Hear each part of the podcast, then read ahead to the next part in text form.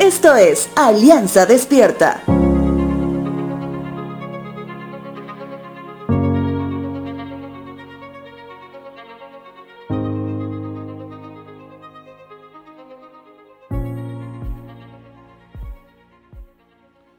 Recuerdo muy bien la frase cultural que dice, ¿con esa boca besas a tu madre?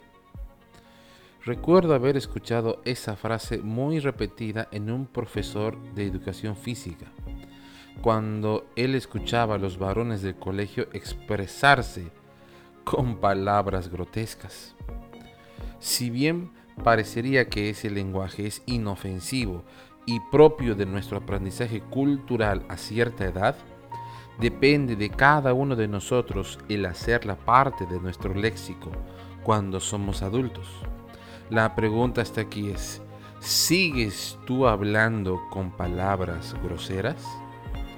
Si bien es una tarea difícil para muchos, mas no una tarea imposible.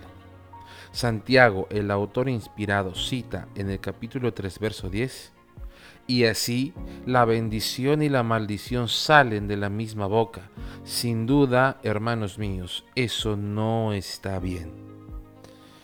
Eso quiere decir que si hasta hoy no le has dado importancia a tu forma de expresarte, más allá del contexto cultural en el que te desenvuelves, tan solo una palabra puede destruir cosas que ni te imaginas.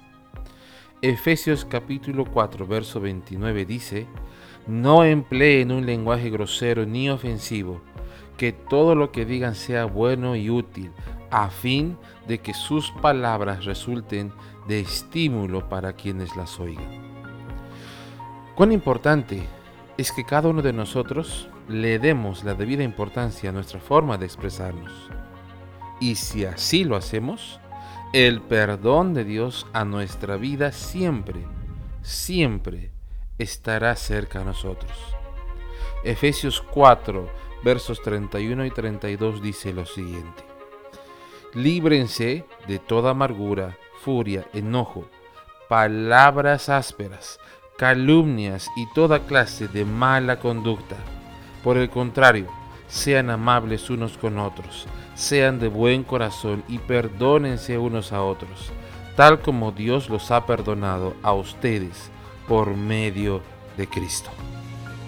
Te dejo con la siguiente frase. Señor, si con esa boca besamos a la madre, que sea una boca que bendice.